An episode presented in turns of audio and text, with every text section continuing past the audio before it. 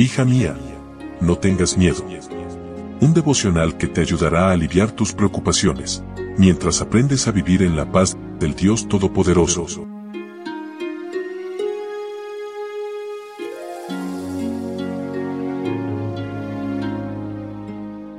Hola, hola, ¿cómo estás? Muy buenos días. Mi nombre es Anelia, qué gusto poder saludarte y que nuevamente podamos compartir estos momentos de meditación.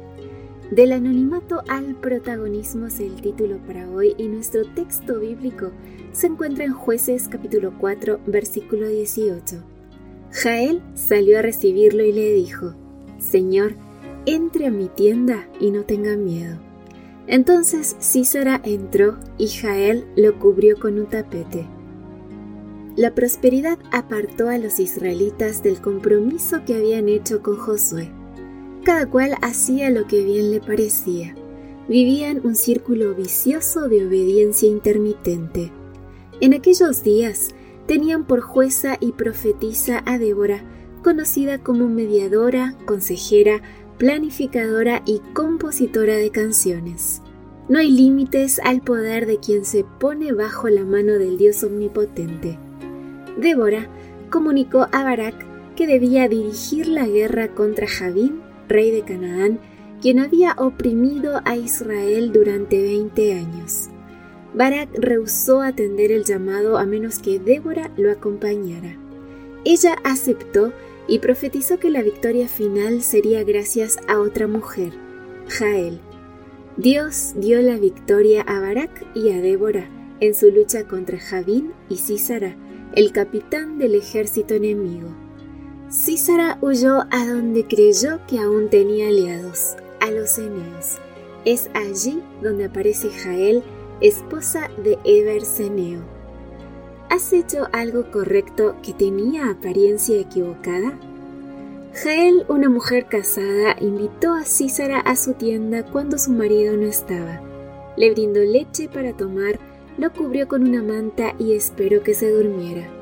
Todo aparentaba pecado, pero eso no era lo que había en la mente de Jael. No poseía armas de guerra, pero decidió luchar a favor de Israel. Las mujeres eran las encargadas de armar y desarmar las carpas con estacas y martillo. Ella tenía esos recursos y la habilidad para usarlos y venciendo su miedo, clavó una estaca en las sienes de Císara. Podría haber puesto excusas. No era su batalla, Císara era un aliado de su nación y amigo de su esposo, pero ella decidió hacer lo correcto en el momento preciso. Nadie esperaba que un grande y temido guerrero como Císara cayera a manos de una mujer, en este caso Jael. Su fortaleza y coraje la llevaron del anonimato a ser reconocida como heroína de Israel. Dios tiene personas que no practican nuestra fe, pero en un momento de necesidad pasarán a las filas del Señor.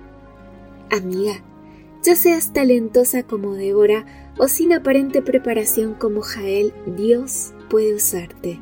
Cualquiera sea tu estado civil, Él tiene un plan para ti y te proveerá de sabiduría y fortaleza para ganar la batalla, resistir las tentaciones del enemigo de Dios y hacer lo que es correcto en el momento preciso.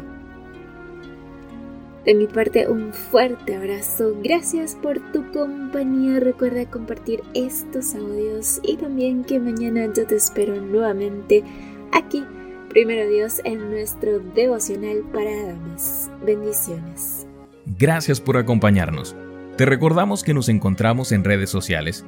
Estamos en Facebook, Twitter e Instagram como Ministerio Evangelike. También puedes visitar nuestro sitio web www.evangelike.com